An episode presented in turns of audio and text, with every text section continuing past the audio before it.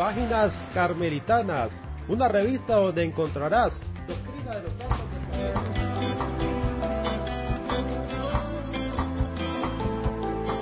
¿Qué tal, qué tal estimados oyentes de Radio OCD? Sean bienvenidos a una audición más de este subprograma Páginas Carmelitanas a través de Radio OCD, Amigos Fuertes de Dios. Y estamos aquí de, regreso con este el audio número 11.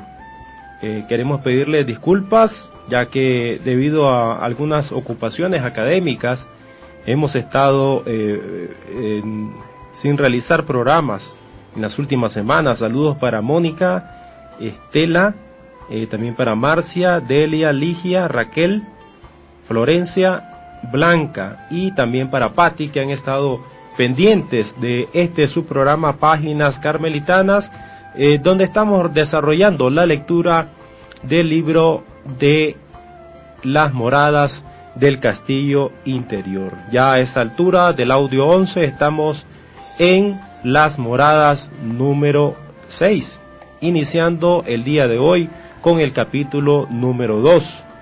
Para aquellos que se han perdido los programas anteriores, recuerden que oportunamente en nuestra página de Facebook colocaremos el, enlace, ya sea del el canal de Evox o de Gloria TV, donde usted puede encontrar los audios de los programas anteriores de páginas carmelitanas con la lectura de el libro las moradas del castillo interior. Puede escuchar los audios en línea o también los puede descargar.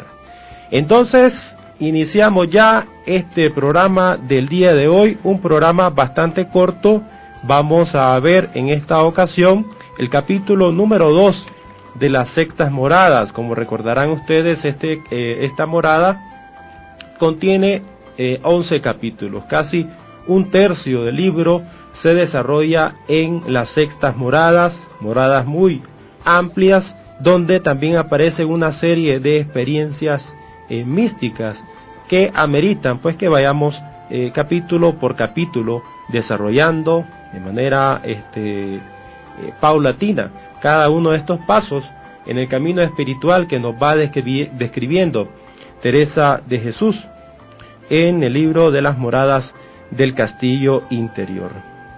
La persona en las sectas moradas este, empieza ese desarrollo y ese ir aprendiendo la experiencia del el amor. Recordemos que las sectas moradas es el desposorio espiritual, la preparación para entrar a las séptimas moradas donde se da el matrimonio espiritual. Hay un total de 11 capítulos. El capítulo anterior, lo, eh, o sea, el capítulo número 1 que mirábamos en el programa anterior, eh, este, nos desarrolla pues la experiencia mística eh, que se sustenta en la vida diaria, en la vida cotidiana. Teresa de Jesús nos estuvo describiendo una serie de situaciones que acontecen a las personas que entran en las sectas moradas.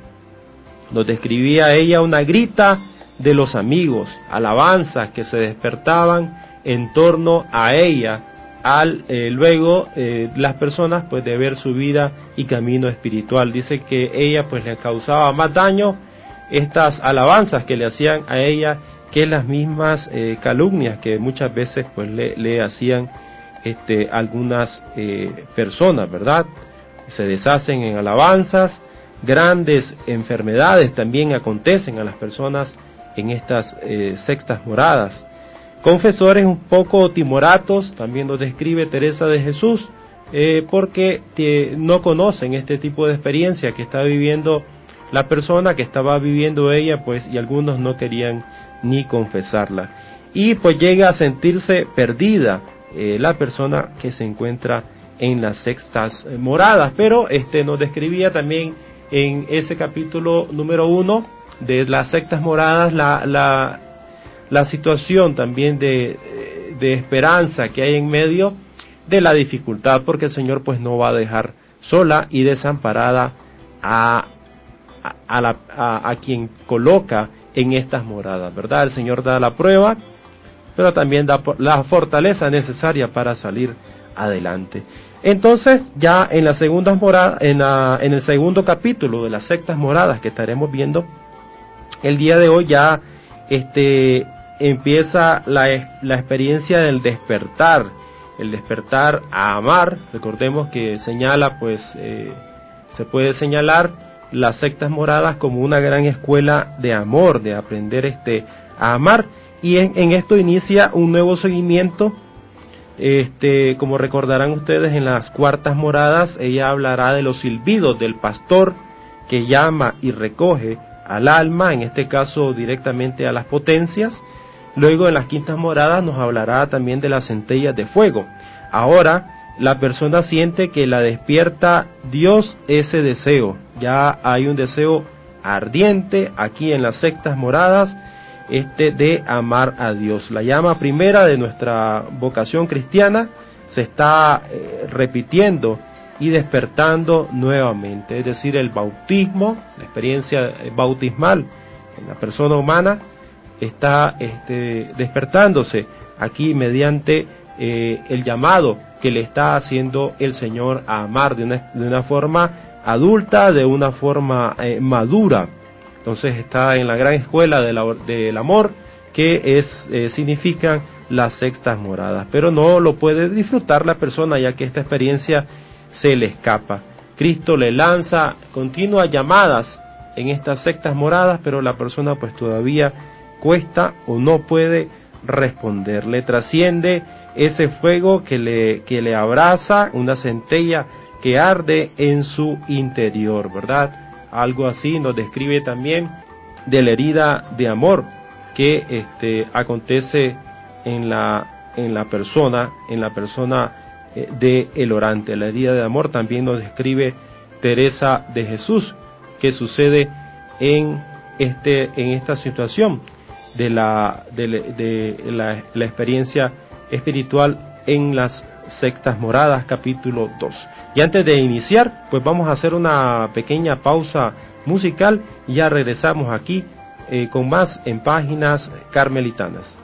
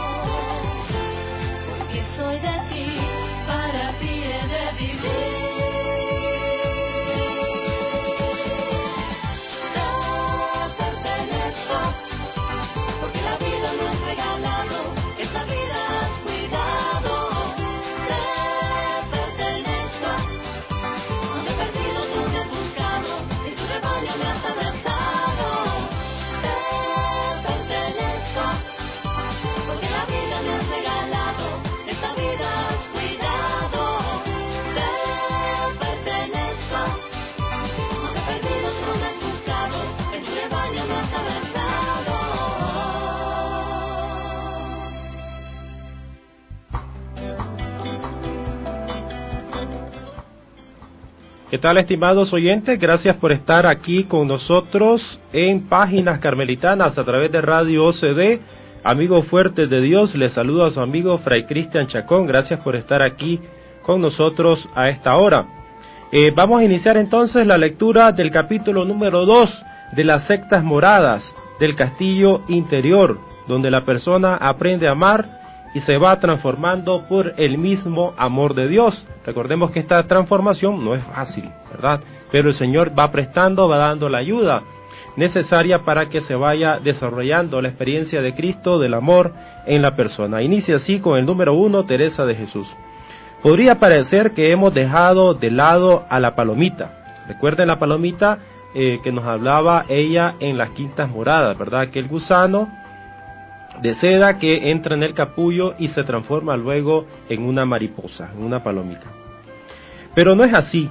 Todos estos trabajos y penas de que hemos hablado antes no hacen sino ayudarle a volar más alto. Porque este, en las quintas moradas pues empieza esa experiencia de eh, el matrimonio espiritual en la primera etapa, ¿verdad? La experiencia de la oración, de la oración, oración de unión, el ir a vistas y pues la persona eh, tiene una gracia muy especial, esa, recibe esta, esa transformación, pero luego pues ella nos ha estado hablando en el inicio de las sectas moradas, en el capítulo 1, sobre esa experiencia de la noche oscura que se desarrolla a lo largo de estas moradas. Entonces pareciera que no ha pasado nada entonces en la persona. Por eso dice ella que este eh, parece que pues la han dejado a un lado porque está hablando de estos trabajos y penas que hemos hablado antes, no hacen sino ayudarle más bien a la persona a volar más alto, ¿verdad?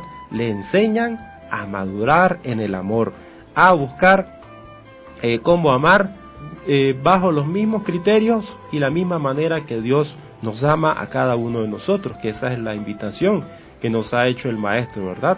Amar a los demás así como Él nos ha amado a nosotros. Esa es la medida del amor. Los medios de que se vale el esposo para manifestarse al alma son tan delicados que ni la misma persona que los experimenta puede entenderlos. Son unos impulsos tan secretos y, delicados que proceden de lo más hondo del alma y no sabría con qué compararlos, dice Teresa de Jesús. Continúa en el número 2. Todo aquí es muy distinto de lo que vemos y procuramos en la tierra, y aun de los gustos de que hemos hablado. Muchas veces se experimenta algo que a ojos humanos es un llamado de Dios. Se siente como una herida que más que lastimarnos nos deleita y de la que uno no quisiera sanar. No podría hacerlo el alma se queja con palabras de amor aún exteriores y no puede hacer otra cosa. Comprende que el esposo está presente aunque no se manifieste. Entonces está la experiencia de esa herida de amor que causa dolor, pero a la vez la persona no quiere que se sane esa herida porque causa dolor, pero al mismo tiempo causa una gran alegría en su, en su interior, de la que no se quisiera sanar y no puede ella hacerlo, ¿verdad? El que puede sanar de esa herida es aquel que la ha hecho, que es el mismo Dios. El alma se queja con palabras de amor aún exteriores, ¿verdad? Expresa ese deseo, como hacía referencia al poema del santo, ¿verdad? Esa pregunta que hace eh, eh, la persona humana, ¿a dónde te escondiste, amado mío? Y no puede hacer otra cosa, comprende que el esposo está presente aunque no se manifieste. Entonces la ausencia de Dios eh, se hace latente en las sextas moradas, pero está ausente, pero la persona tiene esa, esa certeza de que, aunque ella no lo comprenda, el Señor está presente. Esta pena es más satisfactoria que el embebecimiento placentero de la oración de quietud en el que hay, en el que no hay dolor. Imagínense, recordemos que cuando hacíamos, eh, hablábamos de la oración de quietud, Teresa, estamos a la altura de las cuartas moradas. Hay una experiencia donde se aquietan las potencias, una experiencia especial de Dios y pues ahí no hay dolor, hay mucho gozo, hay mucha alegría. Está el, Señor preparando a la, a la persona en las cuartas moradas, ¿verdad? Dotándola, emborrachándola de ese vino, también dirá Teresa de Jesús, para que pueda soportar lo que viene después, esa purificación eh, de la persona. Entonces aquí hay dolor, hay ausencia, pero es una experiencia este, de amor, eh, una pena que causa mucha satisfacción, dice ella, y que causa un mayor embebecimiento y más placentero que la oración de quietud donde no hay dolor. Hay una, hay una serie ahí de, de contradicciones, ah, podemos entenderlas o verlas así a primera vista, ¿verdad? ¿Cómo es eso que causa dolor? Esa herida que causa dolor, pero a la vez causa mucho placer, incluso más placer que aquella experiencia de oración de las cuartas moradas donde no había eh, dolor y solo había mucho embebecimiento placentero. Bueno, parte de verdad de la forma que va obrando Dios para ir caminando en ese amor maduro, en ese amor del seguimiento del Señor, pues que tiene que ir haciendo la persona humana, ¿verdad? Sabiendo que no siempre las experiencias eh, del, del, Señor pues van a ser toda la vida experiencias de tabor, ¿verdad? Experiencias también de Calvario, experiencias de la pasión, experiencias de crucifixión y también experiencias de resurrección, como nos contará ella a la altura de las séptimas moradas. El mismo camino que eh, hace Cristo, pues es el que estamos invitados nosotros a ir, a ir haciendo junto con Él. Y así en el camino, pues de la oración no es la excepción. Hay una suave operación de amor, nos va a describir ahora en el número 3 del capítulo 2 de las sectas moradas. Estoy ansiando poder declarar esta operación de amor y no sé cómo hacerlo, dice ella. Podría parecer una contradicción el hecho de que Dios, el amado, esté con el alma y al mismo tiempo la llame. Imagínense, el Señor, hay una certeza que el Señor está con la persona que la acompaña, que está en su interior, pero a la vez la está llamando, la está llamando eh, y la está hiriendo y está impulsando a la persona a salir ese éxtasis, ¿verdad? A buscarle sabiendo que lo tiene dentro. Es una llamada tan cierta que el alma no puede dudar. Un silbo tan penetrante que no puede dejar de oír. Y parece que ni los sentidos, ni la imaginación, ni las potencias se atreven a hacer el menor ruido. Hay una total quietud, una total unión en esta experiencia de oración. Solamente se escucha ese silbido del Señor que llama al recogimiento, que llama hacia, hacia ese interior, a ese buscar al Señor, ¿verdad? Sabiendo que aún sabiendo que le tenemos, pero nos impulsa a buscarlo.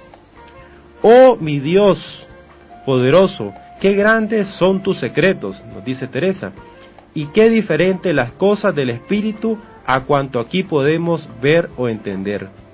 Con nada se puede explicar esta gracia, y sin embargo es pequeña comparada a otras grandes que tú operas en las almas, nos dice Teresa de Jesús, porque van a haber más experiencias a lo largo de estos 11 capítulos, apenas estamos en, eh, en el número 2 de las sectas moradas, va a ir describiendo eh, distintas experiencias místicas que eh, acontecen en la persona en las sectas moradas. Dice en el número 4, es tan maravillosa la obra en que ella se realiza, que en ella se realiza en el alma, en la persona, que el alma está deshaciéndose sin saber qué pedir.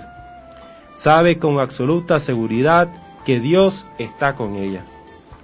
Me preguntarán si tiene esta certeza, ¿qué desea o qué le da pena? Interesante, ¿verdad? La pregunta que hace Teresa de Jesús. Si la persona tiene la certeza, está con esa herida de amor en su interior que sabe que le hace Dios, Entonces, si hay esa certeza, ¿qué es lo que está buscando la persona? ¿Qué es lo que desea? ¿Qué es la pena? ¿Por qué, por qué va a sentir ausencia si sabe que es el Señor el que la está hiriendo de amor y que el Señor habita en su interior? ¿Qué mayor bien quiere? Continúa preguntándose. Dice ella, no lo sé. Pero sé que la pena parece llegarle a las entrañas, y cuando se retira la saeta que la hiere, se dirá que se las lleva consigo. Las entrañas, ¿verdad? Arranca las entrañas de la persona y casi que se las lleva consigo. Tan grande es el sentimiento de amor que experimenta. Se me ocurre ahora que Dios es como el fuego de un brasero encendido. De pronto salta una centella que da en el alma y le deja sentir ese fuego, aunque no llega a quemarla. Este dolor sabroso, que no es dolor, no permanece de modo continuo en el alma. A veces dura mucho, otras veces pasa deprisa. Pero nunca permanece y por eso no acaba de abrazar por completo al alma. Cuando ya parece que va a inflamarla de todo, se muere la centella, que la ha tocado, y la deja con el deseo de volver a padecer aquel doloroso amor que le causa.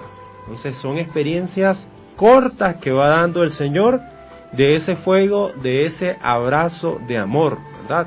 El Señor le abraza le llena con esa centella de amor, llena al alma, le deja sentir ese fuego, no la llega a quemar totalmente a la persona, luego se retira y la deja, ¿verdad? Con ese deseo, con esa ausencia, con ese querer más, con ese querer que se encienda y se queme totalmente la persona en ese fuego de amor que es el mismo Dios.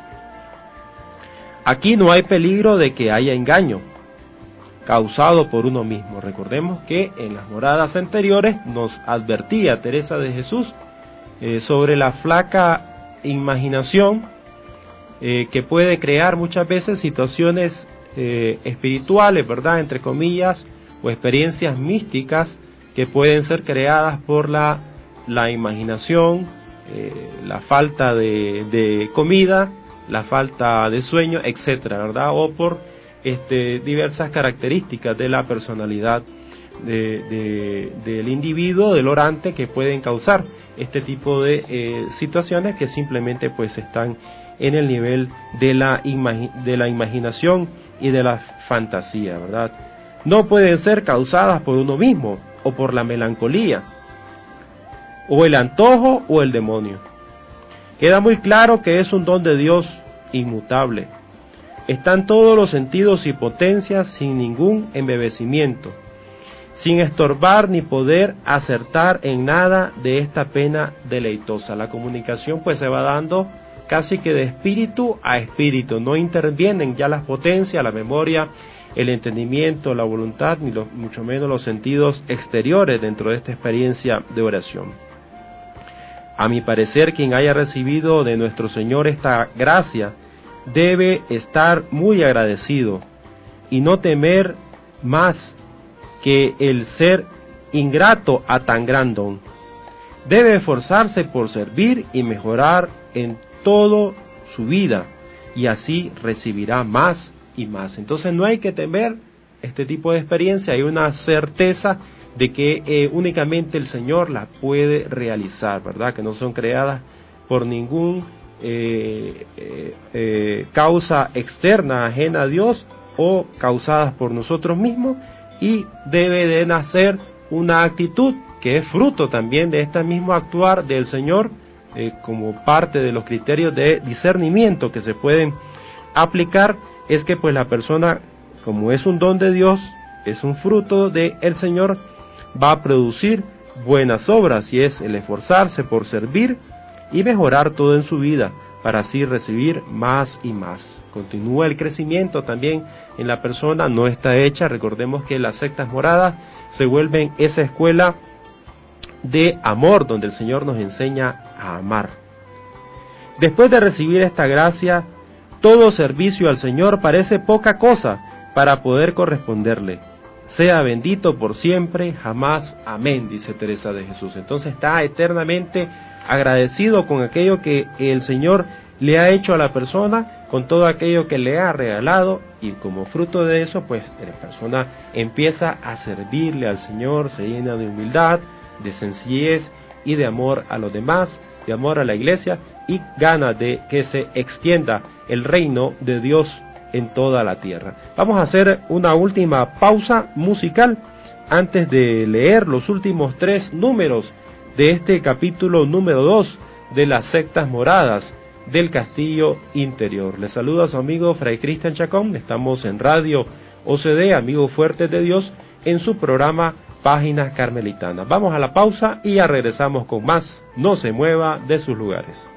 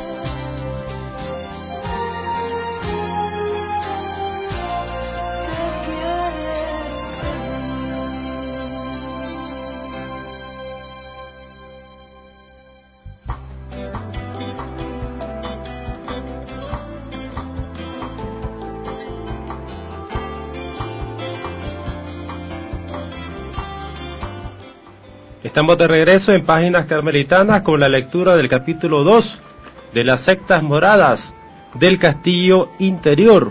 Gracias por estar con nosotros, gracias por estarse reportando a esta hora y también saludos para aquellos que nos escuchan en los canales de Evox y el canal de Gloria TV, donde usted puede ahí escuchar en línea o descargar los audios para escucharlo en su reproductor, en su celular, en su automóvil, donde usted quiera y a la hora que quiera. Entonces vamos con el número 6, el, número 6 del capítulo 2 de las sectas moradas, dice Teresa de Jesús, nos va ahorita a continuación a darnos algunos criterios, porque ella nos está hablando de que hay una certeza aquí de que no es el demonio, no es la melancolía, no es la imaginación la que produce esto, sino que es el mismo Dios. Hay una certeza y nos va a dar algunas razones por la que ella cree que es así. ¿Cómo es que en esto hay más seguridad que en otras cosas? Que en otras cosas, que, otras experiencias de Dios, que en otras moradas. A mi parecer las razones son estas. Dice la primera, es que el demonio nunca puede procurar una pena sabrosa como esta, que viene con quietud y gozo del alma. Hay un gozo, hay una alegría en la persona, como dice aquella canción que les gusta ahí mucho a los hermanos carismáticos, ¿verdad? Hay gozo en mi alma, hay un gozo en el corazón, un gozo en el, en el interior de la persona, hay una alegría, aunque este, se combina con ese, esa pena, ese dolor, ese sufrimiento, pero que dice ella que no es sufrimiento. Pero este, hay una ausencia, pero que no es ausencia, también dirá ella, hay una presencia del Señor y la ausencia se entiende, como lo decía anteriormente, y la pena y el dolor, porque no la termina de abrazar, no la termina de acabar en ese fuego de amor, sino que a ratos le da la experiencia. Entonces no, este, del demonio no puede devenir una pena sabrosa como esta que viene con quietud y gozo en el alma. Segundo, entiendo, dice ella, las penas que él da, es decir, el demonio, nunca son sabrosas y con paz, sino con inquietud y guerra. Entonces, ese es otro criterio de discernimiento, ¿verdad? Esta experiencia produce paz, gozo, alegría en la persona. Y la pena y el dolor y la ausencia es porque no le termina de abrazar totalmente en ese fuego. La experiencia no se prolonga, sino que es a ratos. Y la experiencia, eh, si, fuera, si fuera del demonio, si no fuera de Dios, digamos, pues le traería inquietud, desasosiego y guerra en la persona. Eh, la segunda razón es que esta tempestad sabrosa viene de una región muy distinta de aquellas en las que el demonio ejerce su dominio. Entonces estamos hablando que esta experiencia se da en el espíritu, donde está Dios, donde habita Dios en el más profundo de nuestro interior, del alma, y ahí no puede llegar el demonio.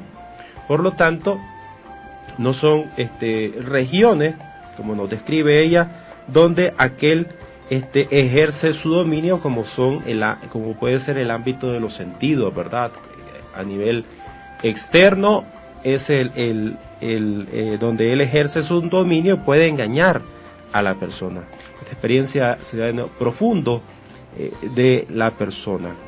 La tercera es que deja grandes provechos en el alma, deja grandes frutos. Determinación de padecer por Dios, un deseo de padecer por el Señor, de dar mil vidas por Él, deseo de tener muchos trabajos, lo que nos describía ella en el capítulo 1 de las sectas moradas, ¿verdad?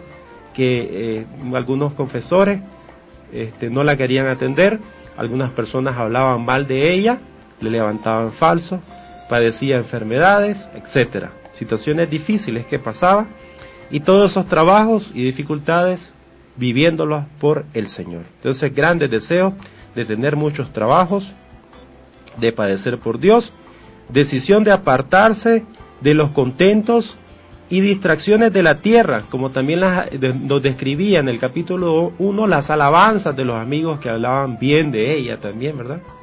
Este, eso tampoco sentía ella que le ayudaba. Y de otras cosas semejantes. Entonces, eso es fruto de esa herida de amor. Esos frutos eh, va generando, produciendo en el interior de la persona y con eso pues se tiene la certeza, nos dice Teresa de Jesús, que es el Señor el que está obrando en ella, en el interior.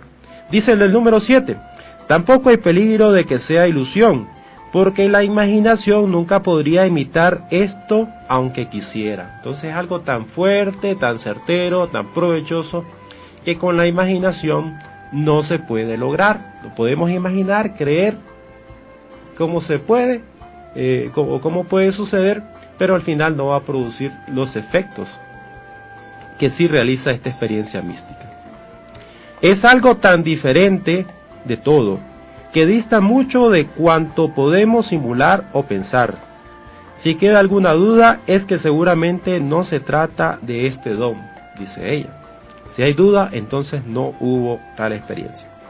Pero tampoco puede ser fruto de la melancolía o de un estado emocional o nervioso, pues estos trabajan en la imaginación y en cambio esto procede de lo interior del alma, de lo más profundo del alma, ¿verdad? Como lo es el espíritu. Y para finalizar nos dice, nuestro Señor despierta también al alma por otros caminos. Esta es una buena noticia, ¿verdad? Para todos nosotros que tal vez no estamos todavía en este camino o nivel espiritual, dice ella. Cuando menos se lo espera, aún en la oración vocal, es decir, en los inicios de la experiencia oracional, descuidada de toda cosa interior, la inflama y le hace sentir su presencia.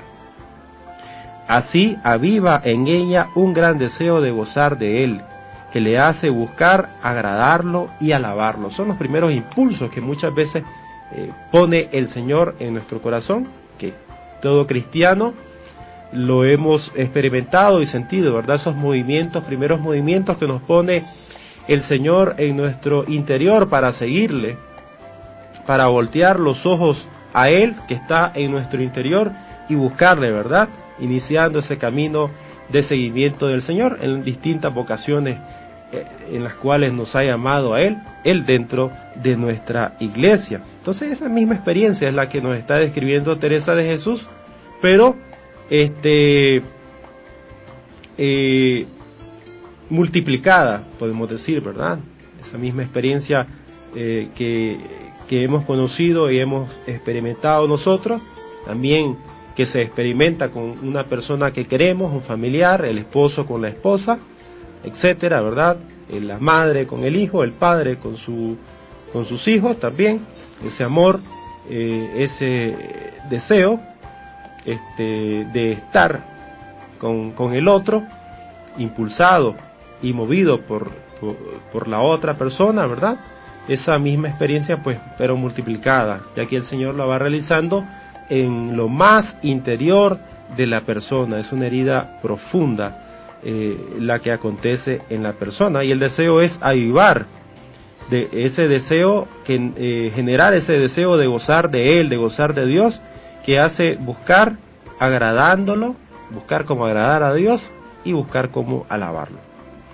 En esta última gracia no hay nada que dé pena. Los deseos de gozar de Dios no son penosos al menos como suele sentirlos el alma en estas circunstancias. Tampoco tiene aquí por qué temer, pues las mismas razones de antes, solo procurar aceptar este don de Dios con inmensa gratitud. Entonces, aceptar este don con gratitud, con humildad y disponerse para obrar eh, todo aquello que el Señor va generando mediante estos deseos, impulsos que pone en nuestro corazón para ir recibiendo más, para ir creciendo más para ir este, desarrollándonos en esa escuela de amor, que significa este, estas sectas moradas para la persona, ¿verdad? Entra en la experiencia de la noche oscura para aprender eh, y purificarse en el amor. Aprende a amar y se va transformando por el mismo amor. Ese es el desarrollo que va a irnos describiendo Teresa de Jesús a lo largo de las sectas moradas, ya en el capítulo anterior, en el programa anterior, audio 10, escuchamos este, la descripción que nos hacía del capítulo 1 de las sectas moradas, ahora pues este, hemos escuchado el capítulo número 2 sobre la experiencia de la herida de amor. Teresa de Jesús nos describe cómo es esa experiencia ya a nivel de las sectas moradas y nos hace referencia también a experiencias que nosotros hemos podido tener aún eh, no estando, ¿verdad?, en una experiencia mística tan alta, pero siempre ese impulso y ese deseo de amar, de seguirle, de servirle, el Señor siempre lo pone en nuestro corazón, ya sea de una forma pequeñita o de una forma muy grande. Entonces, para resumir, la mariposica, la palomita, que nos hablaba Teresa de Jesús en las quintas moradas, este, ya luego de ser liberada del capullo de seda en las quintas moradas, entra a las sectas, emprende e inicia ese camino para ir volando más alto, para crecer en el amor, para llegar hasta el cielo. El vuelo de los deseos ardientes, ¿verdad? De buscar más, de no quedarnos eh, estancados en la experiencia del amor. El amor siempre está activo, el amor siempre está en movimiento, nunca está ocioso y siempre está el Señor generando y deseando que nosotros eh, podamos crecer en su amor. Nos presta todas las herramientas necesarias para ir creciendo en su gracia, en su amor, ¿verdad? En la vida espiritual, como nos recuerdan nuestros santos padres, Teresa y Juan de la Cruz, el que no avanza retrocede. Pero este también nos decía que este no es ella la persona propiamente la que se está este, moviendo, sino que es Dios, el esposo, quien le enciende esos deseos. Enciende esa llama en su interior para impulsarle, ¿verdad? Porque muchas veces decimos el día que yo me convertí, el día que yo decidí buscar al Señor. Y no, el Señor es el que llama, el Señor es el que pone los deseos en nuestro corazón eh, para buscarle. Claro, está a nuestra disposición, está la colaboración humana de la persona que, se dispone, eh, pone su, su, su voluntad en las manos del Señor, pero se va disponiendo este, eh, mediante ese movimiento que pone el Señor en su corazón. Entonces el esposo Dios es el que enciende, como el esposo se lo hace bien desear, nos decía ella en el número uno. Ahora los deseos tienen una raíz profunda, no son unos impulsos tan delicados y sutiles que proceden muy, a lo interior del alma, por eso no hay peligro de que sean eh, producidos por el demonio por la imaginación, por la melancolía, porque están en el espíritu, donde no, donde solamente habita Dios y el alma, como nos describe ella. La despiertan, este, la llaman a seguir a Dios. Es algo sabroso, una experiencia sabrosa que jamás querría ser sanada de aquella herida, nos describía también Teresa de Jesús produce un dolor sabroso, pena sabrosa como esta, deseo sabroso, embebecimiento sabroso, dice ella. Todo lo cual es solamente el preludio o el marco de la herida. Sirve para, la, para acrecentar la atención y la búsqueda del Señor. Y como ustedes ya se imaginarán, pues propiamente también en las sectas moradas ella nos va a describir la experiencia de la transverberación, que la vamos a escuchar más adelante. Y seguramente pues ustedes estarán, eh, les habrá resonado en su mente también la experiencia del santo en su libro de la llama, donde también en el libro en llama de amor viva, pues él nos describirá esa herida de fuego, hablará de lámparas de fuego, del eh, cauterio suave y regalada llaga, que eh, al igual que Teresa de Jesús, pues también nos, ha estado, nos ha estado hablando de esa sabrosísima herida eh, que produce que en el interior de la persona, el santo también dirá que a vida, que a vida eterna sabe.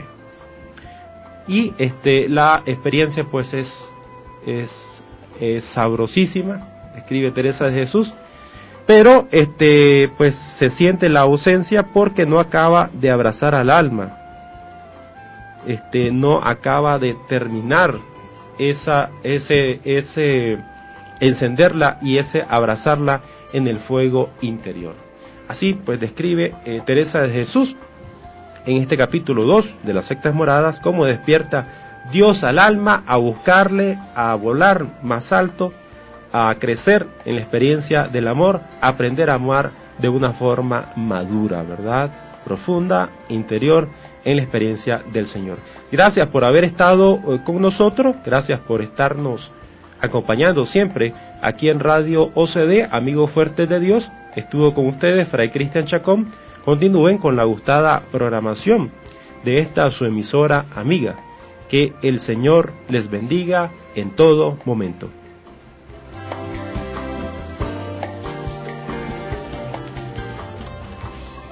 Páginas Carmelitanas, una revista donde encontrarás doctrina de los santos